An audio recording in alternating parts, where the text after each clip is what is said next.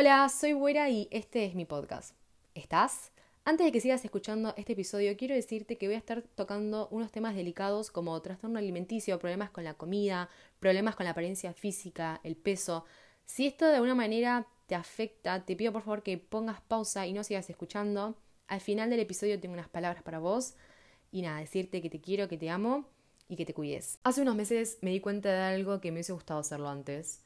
Em, me di cuenta de que no hay un solo día en el que no opine sobre mi cuerpo, en el que no juzgue mi cuerpo. O sea, me di cuenta de que de manera inconsciente es algo en lo que estoy pensando constantemente, todo el tiempo. Y también me di cuenta de que a lo largo de mi vida, o sea, desde que tengo memoria siempre, pero siempre me preocupé por mi aspecto físico, siempre. Yo ya con 10 años, o no sé si hasta más chica, me preocupaba por mi aspecto físico. Y la verdad es que me pongo a pensar ahora y digo, fa, qué triste la verdad. Qué triste que una nena de 10 años esté preocupada por cómo luce su cuerpo. Pero era también como medio inevitable. Em, yo veía Disney Channel cuando era chiquita, Hannah Montana y Los Hechiceros de Baby Place y etc. Y creo que algo que me afectó fue que nunca vi mi cuerpo representado en la tele. O sea, Miley Cyrus y Selena Gómez eran chiquitas y menuditas y flaquitas y yo nunca fui así, no es mi tipo de cuerpo. Em, encima me empecé a desarrollar a temprana edad, entonces yo a los 10 años ya tenía más tetas que Miley Cyrus a los 16. Y eso me hacía sentir que mi cuerpo era incorrecto, que mi cuerpo no estaba bien, que lo tenía que arreglar, que, que era muy gorda. Yo sentía eso, que era muy gorda. Y acá me gustaría saber cuándo como sociedad decidimos que ser flaca iba a ser sinónimo de ser linda. O peor, cuándo decidimos que ser gorda iba a ser algo malo. Porque también estaba eso. Em, no comas eso, eh, porque vas a engordar. Bueno, sí, si engordo, ¿qué? ¿Qué tanto? ¿Cuál es el problema si soy gorda? Ninguno. Pero cuando yo tenía 10 años y empecé a crecer y me empecé a desarrollar, eh, me empezaron como a cuidar de cierta manera la comida. Nunca me pusieron a dieta, jamás. Pero están esos comentarios de, ya te comiste dos facturas, no te comas una tercera. ¿Por qué? Tengo 10 años, 11, 12, más o menos esta edad. Em, déjame comerme una tercera factura. Y sí, la verdad es que eran comentarios de mierda, que encima cuando vas creciendo son esas cosas que veo que te quedan grabadas. Pero nunca pude culpar a mi mamá al 100%, porque la verdad es que la criaron de la misma manera que a mí. Y yo medio que coincidía con ella en ese momento, como, sí, tenés razón, mamá. Dios, no vaya a ser gorda porque me muero, ¿eh? Pero era muy difícil salir de ese pensamiento de que ser gorda estaba mal, porque lo único que se aceptaba era ser flaca. Y déjame decirte, tampoco ser flaca y ya está, o sea, tener ciertas medidas, tener un poco de teta, tener un poco de culo, tener cintura, ser alta, pero no muy alta, ser menudita, pero tampoco tan menudita. O sea, no vamos a mentir, no es ser flaca y ya, es tener ciertas medidas. Y esto lo comprobás cuando te vas a comprar ropa. O sea, Dios, qué tortura es comprarse ropa, por favor. Para mí, el infierno está lleno de locales de ropa donde tenés que probar de cosas que están diseñadas para una minoría. Porque. Mm, Dios, es, es una tortura. Yo lo odio, trato de evitarlo lo más posible. Me angustia un montón. Ahora un poco menos, pero tuve una época en donde, no sé, prefería no ir a un lugar antes que comprarme ropa. Eh, la peor época fue cuando empecé a salir a bailar. Yo tengo mucha teta, entonces lo que son los tops de salir a bailar no me van. No están pensados para, para mí. Y la pasaba muy mal porque mis amigas no tenían tetas, entonces se compraban primero que se compraban cualquiera, no tenían que estar buscando un lugar en especial. Y segundo que se compraban los más lindos, o se compraban una variedad enorme y yo tenía como dos opciones. Era tipo, este o este, ¿te gusta? ¿No? Bueno, suerte, anda a otro lugar. Em, la pasaba muy mal. Con el tema mallas también tuve una época bastante difícil, después como que encontré un lugar que me gustaba y que me funcionaba y un modelo que más o menos iba y siempre me compro el mismo distinto color, tampoco es que hay una re variedad. Entonces sí, lamentablemente pensás que ser gorda está mal, que ser grandota está mal, que la única opción es ser flaca para poder ponerte lo que querés. Siempre tuve ese pensamiento de Dios, si fuese flaca me pondría lo que quisiera y ya está, no me costaría tanto encontrar ropa. Y déjame decirte que es verdad, que es así. Si sos flaca no te cuesta tanto encontrar ropa. Em, no voy a decir tampoco que ser flaca te soluciona todo en la vida, porque tengo amigas que son muy flacas e igualmente hay cosas que no les gusta cómo le quedan o no le quedan tan bien. A esto voy de que es ser flaca con ciertas em, medidas, ¿eh? ¿eh? Pero si tenés tetas o tenés mucha pierna o tenés mucha panza, se te complica 100 veces más. Esa sensación de agarrar algo del perchero que te encanta, que te parece hermoso, probártelo, verte al espejo y darte cuenta que no te queda, que no está hecho para tu cuerpo y sentirte fea, Dios, esa sensación no se la deseo a nadie y lamentablemente, lamentablemente sé que lo pasaste, en algún momento de tu vida te pasó. Y es horrible, ya sea porque sos muy alta y te quedaba corto, muy petiza o te quedaba largo, o muy ancha y te quedaba justo, o muy flaca y te quedaba suelto, yo sé que lo pasaste. Y es una tremenda poronga, es una tremenda poronga que nosotras nos tengamos que acomodar la ropa y no la ropa a nosotras. O sea, es una poronga. A veces, a veces me indigna porque al mismo tiempo yo estoy pidiendo mucho. Que hagas una variedad de talles. ¿Es, ¿Es una locura lo que estoy pidiendo? Yo creo que no. Y le doy tanta bola a este tema de la ropa porque para mí, o sea, por lo menos en mi caso, está relacionado directamente con los problemas con la comida. Porque, o sea, dije, ok, yo soy la que no entra en este short. Porque la de al lado sí entra. Entonces, la que tiene que cambiar soy yo. La que tiene que ser más flaca soy yo la que tiene que tener un mejor cuerpo soy yo. Y, y eso inevitablemente me llevó a no tener una buena relación con la comida y también a no tener un, una buena imagen de mi cuerpo. Jamás sufrí ni de anorexia ni de bulimia, pero déjame decirte que muchas veces quise ser anoréxica para ser flaca. Y creo que esto es lo más triste que pensé en mis 22 años de vida. Yo realmente quería ser anoréxica. Jamás pude porque amo la comida, disfruto comer y me enojaba no poder ser anoréxica. Era como, dale, ¿tanto te va a gustar comer? Me decía, como, ¿tanto? ¿No puedes dejar de comer? Y, y es sumamente triste, o sea, es muy triste pensar así. Y es muy triste llegar a ese punto en el que deseas ser anoréxica, de que, que deseas tener una enfermedad a eso voy de que mm, es tan el nivel de, de exclusión que sentís que harías lo que fuese por sentirte incluida. Lo que fuera, incluso dejar de comer.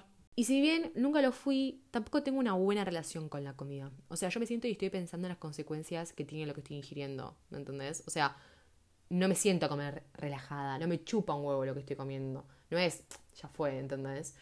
Eh, y la verdad que es insoportable comer así. Déjame decírtelo, es insoportable. Es, es tan molesto porque estás comiendo y de la nada se te cruza ese pensamiento. Por más que sea un microsegundo, se te cruza ese pensamiento de, ¿hacía falta que comas esto? Y la verdad que sí, hacía falta. Porque me gusta, porque quiero y porque se me cantan los huevos, ¿me entendés? Pero hasta que tenés como ese cambio de pensamiento, te sentís culpable. Te sentís culpable por comer. Y bueno, también estaba este tema de hacer ejercicio, no solamente comer bien, sino ejercitarse. Yo a los 12 años hacía handball y danza. No sé si también iba al gimnasio, tuve un momento en el que iba al gimnasio. Em, después no hice nada y a los 14 años volví a hacer danza. Yo amo bailar, mi sueño era ser bailarina. Me dediqué a la danza un tiempo. Em, pero bueno, nada, a los 14 empecé y cada vez iba sumando más clases porque eran eh, estilos distintos. Entonces había días en los que estaba tal vez 4 horas bailando, 5 horas. Y a mí me parecía poco. Me parecía que, que tenía que hacer más. ¿Me entendés? Como que no, no estaba haciendo lo suficiente. Y sí, la verdad que sí lo estaba haciendo. Yo vivía dentro del salón, porque para mí la danza lo era todo. Estaba de lunes a viernes, entre hora y media o cinco horas, dependiendo del día que clases tenía. Me encantaba. Em, volví a notarme en el gimnasio cuando arranqué el CBC de medicina. O sea, yo tenía 1500 clases de danza, el CBC de medicina y me anoté en el gimnasio. Obviamente duré dos, tres meses. La verdad es que nunca pude engancharme con el gimnasio, nunca pude encontrarle el gusto, me, me embola, me presta un embole. Em, pero bueno, nada, ejercitaba mucho en danza yo. Y entonces cuando fui un poco más grande me di cuenta de que con todo el ejercicio que hacía no hacía falta que fuese tan rompehuevo con la comida, porque, o sea, me decía, estás 200 horas bailando, comete lo que se te cante el culo.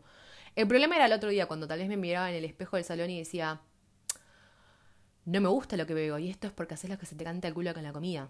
Entonces siempre tuve esa relación del orto con la comida, por más que hiciera todo el ejercicio del mundo, como que la comida era algo de lo que no podía escapar. Hoy en día mi vida es súper distinta a lo que fue por muchos años. O sea, yo desde los 12 hasta los 21 me ejercité, ya sea haciendo danza, yendo al gimnasio o algún deporte, hice ejercicio. Hoy en día no hago nada de nada, está pésimo por el tema de la salud, pero la verdad es que no hago ejercicio. Em, yo tuve una época donde me dedicaba a la danza, era mi fuente de trabajo, yo quería ser bailarina, pero en el 2021 tuve una crisis con, con a lo que me quería dedicar, ¿no? Y mm, entonces dejé de tomar clases, pero bueno, medio que seguía trabajando hasta mitad de año. Después arranqué la facultad, estaba media colapsada, dejé de dar clases y ahí me dejé de mover. O sea, literalmente no, no empecé a hacer otra cosa, no me el gimnasio.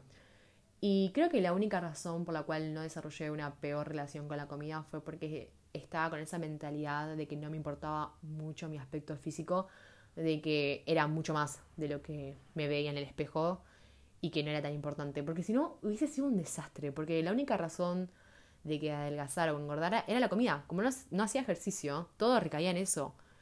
Y la verdad es que agradezco haber estado en esa mentalidad de no darle tanta, tanta importancia a mi físico. Porque ahora que me pongo a pensar, pudo haber sido mucho peor. Pudo haber sido mucho peor. Y no es fácil, no es fácil llegar a ese momento en el que decís, ¿sabes qué? No me importa tanto cómo es mi cuerpo. No me importa cómo luzco. Em, no es fácil, no es fácil y es algo en lo que tenés que trabajar constantemente porque todo el tiempo te invaden esos pensamientos del orto, donde te criticás y te juzgás y te tratás mal y haces comentarios de odio hacia vos. Em, todo el tiempo llegan y es como una lucha constante. Siento que es algo de lo que... que no sé si te liberas completamente de eso. No sé si hay un punto en el que te sentís completamente libre de esos pensamientos. Em, pero la verdad es que hoy en día me siento un poco más libre, me siento un poco más relajada, me siento hasta con el poder de frenar esos pensamientos. A veces cuando me invaden digo, no, no te digas eso a vos. O sea, ¿por qué te vas a tratar mal? ¿Por qué te vas a decir algo horrible? ¿Por qué vas a odiarte? ¿Entendés? Porque algo en lo que pienso mucho también es, ni en pedo se lo dirías a otra persona. O sea, ni en pedo frenarías a alguien en la calle y le dirías, Ew, la verdad que sos un asco, ¿eh? Sos la persona más fea que hay en mi vida. Pero a vos sí te lo decís, y es como, ¿qué onda con esa hipocresía? ¿Entendés? No se lo dirías a otra persona, pero a vos sí, que sos la persona más importante en tu vida. ¿Entendés? Con esto no digo que sea fácil amarse, claramente no es fácil amarse y a veces está eso de amate sí o sí. Bueno, a ver, me enseñaron tanto tiempo a odiarme que dame un tiempo a acostumbrarme a esta nueva ola de amor propio. Es algo que se aprende, es algo que se va adquiriendo de a poco. Hay que desconstruir otras cosas para construir cosas nuevas. Va a haber días en los que te odies, en los que no te quieras levantar de la cama porque no te gusta cómo es tu cuerpo. Y eso está pésimo. Pero es inevitable que eso, que eso no pase cuando por tantos años te enseñaron a odiarte. ¿Me entendés? Y por más que no esté bien, es parte del proceso. O sea, esto no es de la noche a la mañana. Ay, me amo, aguante el amor propio, todo es color de rosas. No, no es tan fácil. Vas a tener esas recaídas, vas a tener esos momentos del orto. ¿sí? El amor propio es progresivo y no está siempre y no es constante. La idea es intentarlo. Intentarlo es un montón. Em, es un montón, posta. Es como que te cambia completamente el pensamiento. Ya el hecho de querer intentar amarte es un cambio rotundo. Decís, ok, ¿por dónde puedo empezar? Y ya eso es un montón. Eso es un montón. Otra cosa que también me ayudó un montón a cambiar mi mentalidad sobre mi aspecto físico fue lo siguiente. Em, yo siempre que me veía en el espejo sentía que mi cuerpo era una mierda y que tenía que ser más flaca. Y, mm, bueno, nada, el año pasado estaba viendo unas fotos y me aparecieron unos recuerdos medios viejos. Hacía tipo dos, tres años. Y dije, ew, estaba re flaca en ese momento, estaba re linda. Y me reí porque en ese momento yo odiaba mi cuerpo. Porque en ese momento nunca pensé ni por un segundo que estaba linda y que estaba en mi mejor momento. Y dos, tres años después dije, fa, mi mejor momento. Em, bueno, eso tiene un nombre que es el trastorno disfórmico, donde te das cuenta de que vos realmente nunca percibís cómo es tu cuerpo en realidad. Entonces, después de esa situación dije, ¿por qué no me empiezo a decir ahora que soy re linda? ¿Por qué tengo que esperar dos o tres años y verme desde otra perspectiva para decirme que estoy linda? ¿Me entendés? Y mm, bueno, ese fue un ejercicio que empecé a hacer. Tal vez me veía en el espejo y decía, ay, me gusta esto de mí, me gusta esto también, qué linda que estoy hoy, qué hermosa. Em, y medio que, medio que me funciona. A, veces me pasa que digo, oh, Dios, odio mi brazo, está refofo. Y trato de como al toque decir algo que, que, que me haga sentir bien a mí, ¿no? Eso, eso me ayudó bastante. Y también em, me, me ayuda a darme cuenta de que mm, a veces simplemente estamos viendo lo peor todo el tiempo, ¿no? Como que, estamos muy enfocados en eso, en, lo peor de uno. La vida no se trata sobre tener un cuerpo en específico. La vida es mucho más que eso. La vida es pasar buenos momentos con las personas que vos amás. La vida es escuchar música, leer un libro, comer rico, ir al cine, salir a bailar, ponerte en pedo, abrazar a alguien, dormirte una siesta. Em, no sé, la vida es tantas cosas. Pero no podemos basar toda nuestra existencia en base a nuestro aspecto físico. No podemos estar 24/7 pensando en eso y nada más, porque somos más que un cuerpo. Porque tu físico no es tan importante.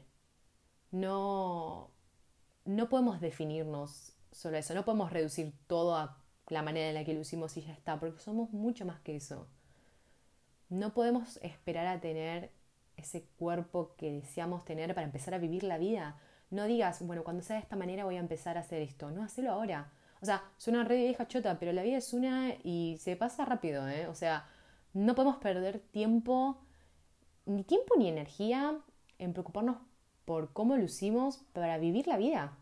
O sea, haz lo que quieras ahora, haz lo que se te cante el culo ahora. Empezá a vivir y disfrutar y no, no estés pensando que vas a ser más feliz por tener cierto cuerpo.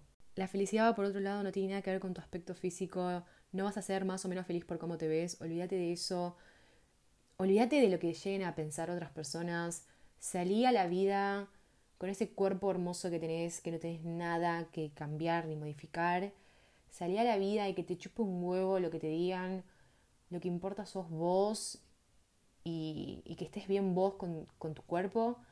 Así que salí a la vida, disfrútala. Eh, nada, te quiero, te amo. Eh, no fue tan fácil hablar de esto, para nada fácil. Es un tema súper delicado y espero haberlo hecho con el mayor de los respetos.